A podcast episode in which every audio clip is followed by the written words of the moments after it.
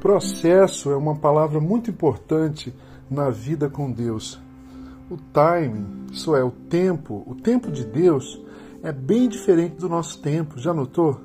O nosso tempo cronológico, o tempo marcado pelo relógio, o tempo dos homens. Aliás, Deus vive fora do tempo. É, Deus vive fora do tempo. Deus já era Deus antes de criar o tempo, de criar o espaço e a matéria. Ou não seria Deus. Mais do que uma especulação filosófica, eu considero o pensamento, a consideração nessas coisas, como uma meditação teológica bíblica.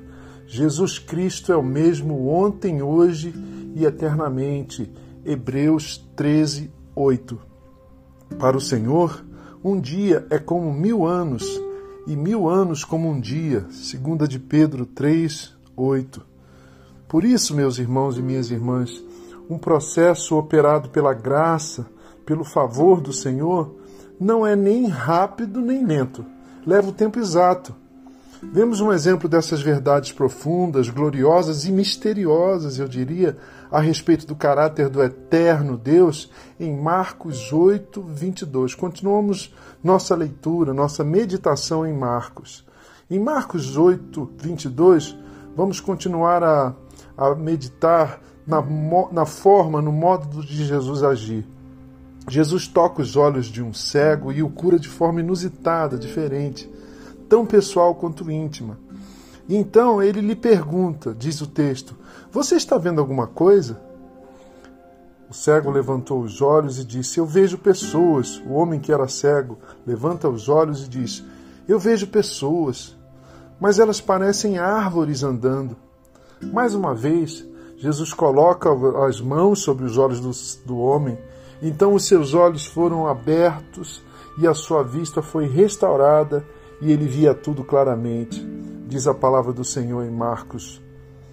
O que está acontecendo aqui, queridos e queridas? Um processo, um processo de cura.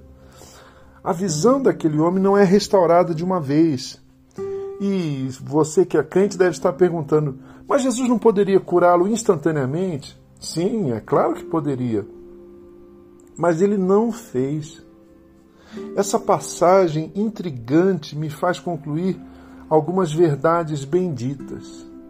Sabem, queridos, sabem, irmãos, Jesus sempre vai agir em nossa vida. Não porque nós mereçamos, é claro que não, mas porque Ele é Jesus, porque Ele é bom, porque Ele é Deus. Algumas doenças, sobretudo as espirituais, serão tratadas pelo médico dos médicos, por Cristo, mas a cura virá aos poucos, exatamente como aconteceu com aquele cego. Por quê? Porque, como eu disse no início dessa meditação, processo, anote isso, processo é uma palavra importante para Jesus. Processo.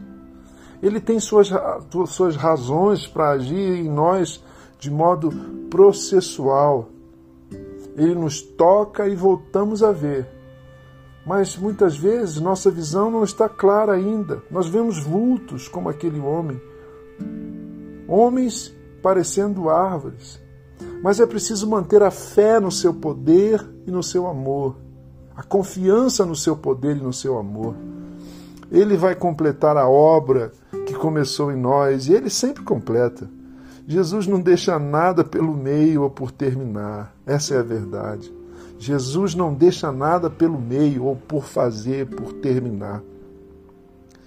Tendo por certo, por certo isto mesmo, que aquele que em vós começou a boa obra a aperfeiçoará até o dia de Jesus Cristo. Está escrito em Filipenses: confie no modo que Deus age a nossa salvação Confie no modo com, como Deus opera a nossa santificação.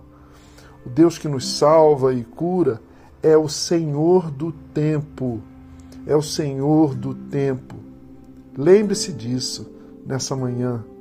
Tenha paciência, tenha fé.